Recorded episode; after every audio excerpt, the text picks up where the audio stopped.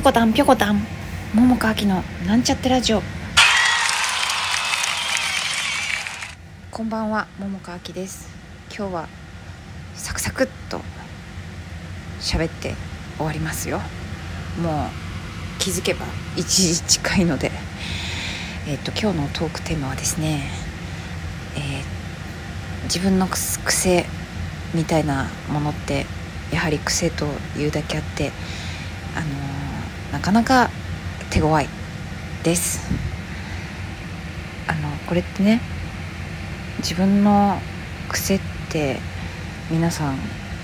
自分でご存知理解しているかしら？あの私もね自分の癖ってねあの体も心も、まあ、考え方みたいなこととかも含めて、えーとまあ、気づいている部分はあります。そして気づいてないこともあるやもしれぬとも思っているのですがえっ、と1個ね癖の中のあの思考のね考え方の癖みたいなものっていうのがあのなかなかね手強い手放したと思ってもなかなか手強いなということを思ったという話です。で、えーまあちょっとこれで終わるのはあまりにもだなので もうちょいだけ喋るとあの昨日ね、まあ、あお母さんと、えー電話してお話ししたという話をして、えー、とその時にちょっとだけあのそのお話をねする前にあの少しあのちょっとね落ち込んだことがあったんだよみたいな話をした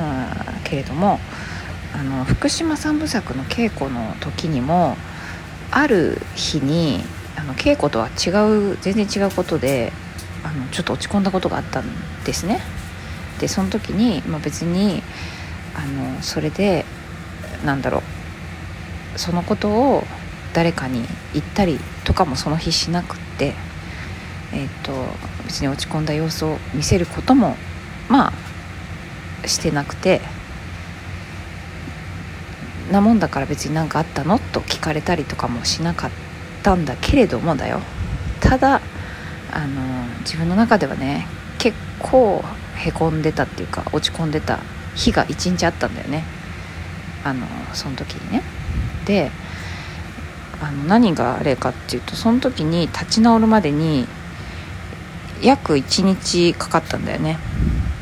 であの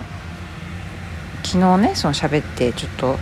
まあ、電話したおかげでちょっと元気になったよみたいなこと言ったんだけど、まあ、それでもね完全にあの落ち込みから這い上がったというわけではなくて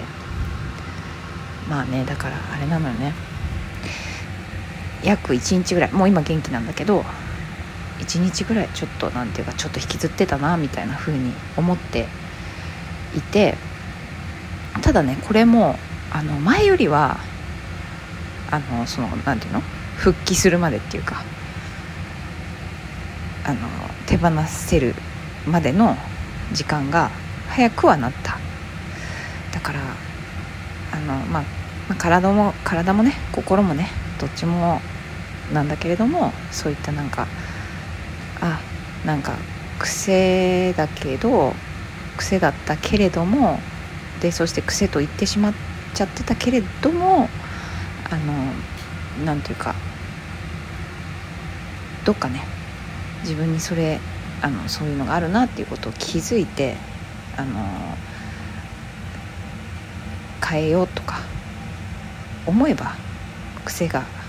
癖でなくなるみたいなこともあのあるなということを思ったという話です。はいそんなわけで今日はこの辺で終わりたいと思います。